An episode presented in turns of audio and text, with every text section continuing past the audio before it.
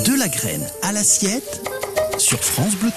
Cultivés en Chine et au Japon depuis des millénaires, les champignons shiitake ou lantin des chênes, encore appelés champignons parfumés, sont produits en France depuis une trentaine d'années. Ils sont non seulement très bons dans l'assiette, mais on leur reconnaît une multitude de propriétés bénéfiques pour la santé.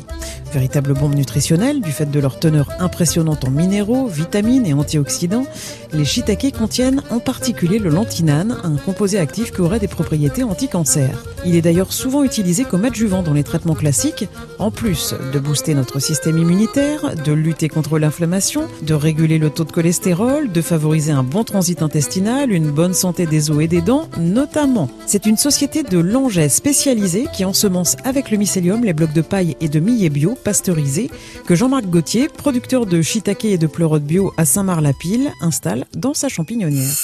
Entre des blocs qui sont tout frais, qui sont lourds, font disons à peu près 13 kilos, pendant 3-4 mois, ils produisent des, des, champignons, mais les champignons mangent, mangent, mangent, mangent, et à la fin, ils ne pèsent plus que 3-4 kilos. Ils mangent 10 kilos en fait de, de millet, et la paille aussi, ils la mangent? Ah, ils mangent tout. en fait, les shiitake se développent euh, non pas par terre, mais sur des troncs d'arbres, plutôt les chênes. D'ailleurs, ça s'appelle aussi le lantin du chêne. Donc, soit on prend des, des troncs d'arbres ou des bûches, et puis on cultive là-dessus. Ça prend vraiment beaucoup de temps. Euh, soit cette matière ligneuse, on la retrouve dans la paille, et donc ils se nourrissent de cette euh, paille-là. À partir du moment où on commence à voir poindre le champignon, généralement en 3-4 jours, 4-5 jours, il, est, il a déjà une bonne taille, il est bon à manger. Ça va vite en fait. Euh... Oui, oui, ça va très vite. D'où l'expression, ça pousse comme des champignons. C'est vrai, je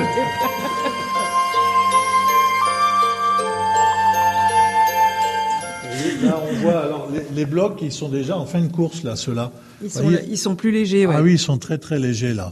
Alors, euh, comme on a de la place, ben, on les garde aussi longtemps que possible. Mais c'est vraiment, eux ne produisent plus beaucoup. Mmh. Hein. Ça s'épuise, quoi. Ça s'épuise, mais ces blocs sont pas tout à fait perdus parce qu'après, ils sont récupérés généralement par des maraîchers bio qui euh, aiment avoir un produit dont ils sont sûrs de l'origine, sans pesticides, tout ça, mmh. pour euh, mettre dans leur, euh, leur, leur champ. Ah oui, ça sert aussi d'engrais, du coup, derrière. Ah oui, oui, oui. Il y en a quelques-uns. Vous voyez, on, on, devine que sur les arbres, ce serait la même chose. C'est comme un mini tronc d'arbre qui est ici, avec les champignons qui commencent à, à pousser sortir. dessus. Celui-là n'a pas commencé à se pourruler, par exemple, il est encore fermé. Et ensuite, il va s'ouvrir et il va commencer à se pourruler. À quel moment c'est le mieux de les consommer? Eh bien, je dirais pour nous les deux, parce que généralement, ils sont cueillis euh, fermés, et puis nous, on les a laissés aussi pousser. Euh, acquérir une bonne taille et on s'aperçoit qu'ils sont aussi bons fermés que ouverts. Alors lorsqu'on les cueille, on essaye de les cueillir euh, avec la paille qui s'arrache avec.